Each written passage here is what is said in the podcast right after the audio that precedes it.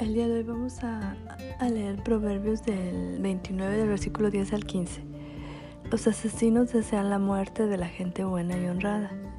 El necio no esconde su enojo, el sabio sabe controlarse.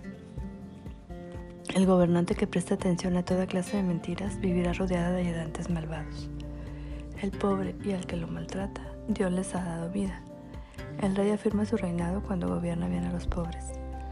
Los golpes y la disciplina enseñan a ser sabio, pero el que es malcriado solo avergüenza a su madre.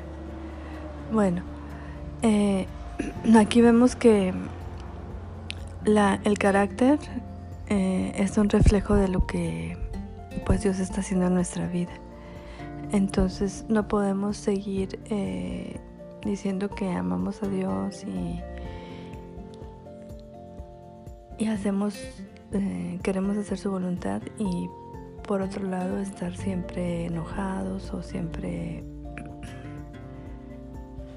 como aquí dice no eh, dice el, el malcriado. El malcriado o sea con desplantes con situaciones que avergüenzan a nuestros padres.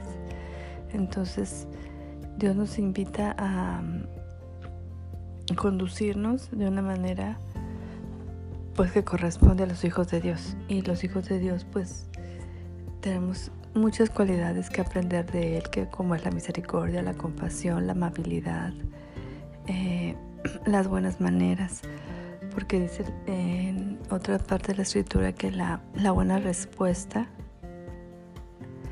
aplaca la ira.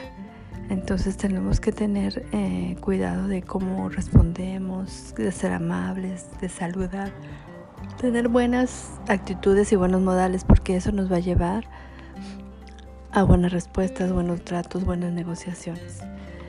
Y ya una vez que podamos haber dominado eso, nuestro temperamento y nuestro carácter, pues va a traer bendición a nuestra vida debido a que todo eso eh, suma a nuestra, a nuestra persona.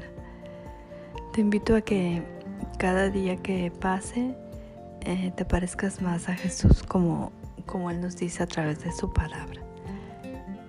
Pues te mandamos un abrazo y esperamos verlos pronto.